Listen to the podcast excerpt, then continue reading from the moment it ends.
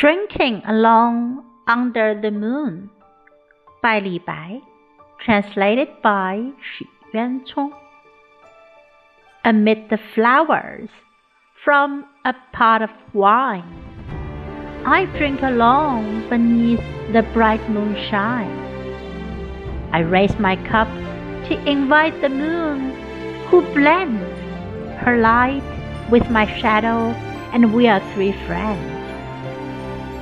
The moon does not know how to drink her share. In vain, my shadow follows me here and there. Together with them for the time I stay, and make merry before spring spent away. I sing, and the moon lingers to hear my song. Sober, we three remain cheerful and gay Drunken, we part, and each may go his way. Our friendship will outshine all earthly love. Next time we'll meet beyond the stars above.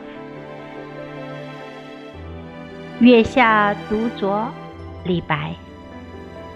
花间一壶酒，独酌无相亲。举杯邀明月， 对影成三人。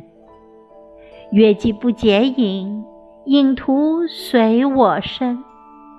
暂伴月将影，行乐须及春。